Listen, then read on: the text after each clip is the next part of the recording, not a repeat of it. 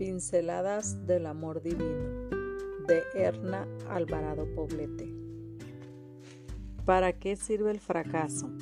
Sabemos que Dios dispone todas las cosas para el bien de quienes lo aman, a los cuales Él ha llamado de acuerdo con su propósito.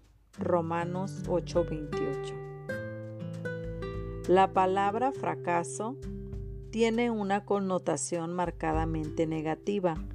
Decimos despectivamente que alguien es un fracasado cuando sus deseos o proyectos de vida no llegaron al término deseado. Sin embargo, algunos autores motivacionales afirman que el fracaso puede no ser tal, pues se convierte en un acicate para el desarrollo y el crecimiento personales si sabemos verlo.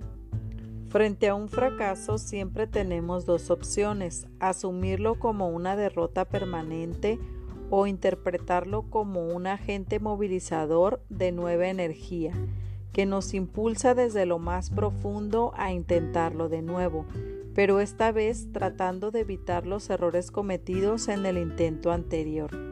Cuando pienso en los más de mil intentos de Thomas Edison hasta conseguir inventar la moderna bombilla eléctrica, me quedo simplemente asombrada.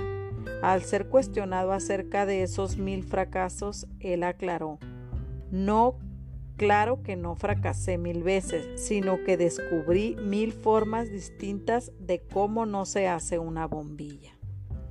Tú Eres una joven que ha depositado su confianza y la dirección de su vida en las manos de Dios.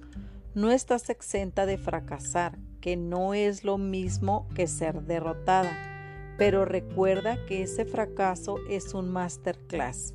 La derrota percibida como tal socava al ánimo llevándote a la inacción, pero un pequeño fracaso percibido como un escalón hacia la meta no es ni más ni menos que un aprendizaje valioso que la vida te da. Cambia tu percepción cuando te encuentres frente al fracaso. No significa que no has logrado nada, significa que has aprendido algo. No significa que no puedes, significa que estuviste dispuesta a seguir el método de ensayo y error.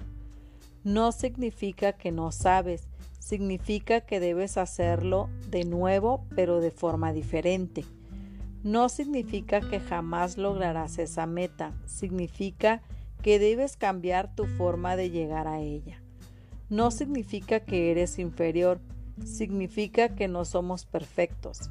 Satanás intentará hacerte creer que eres una fracasada y que Dios está ajeno a tus necesidades. Quizá también intente mostrarte un camino fácil para alcanzar tus metas y proyectos de vida. No te quedes estancada en esos pensamientos. Mira con optimismo realista tus posibilidades y vuelve a intentarlo, buscando fervientemente la dirección divina.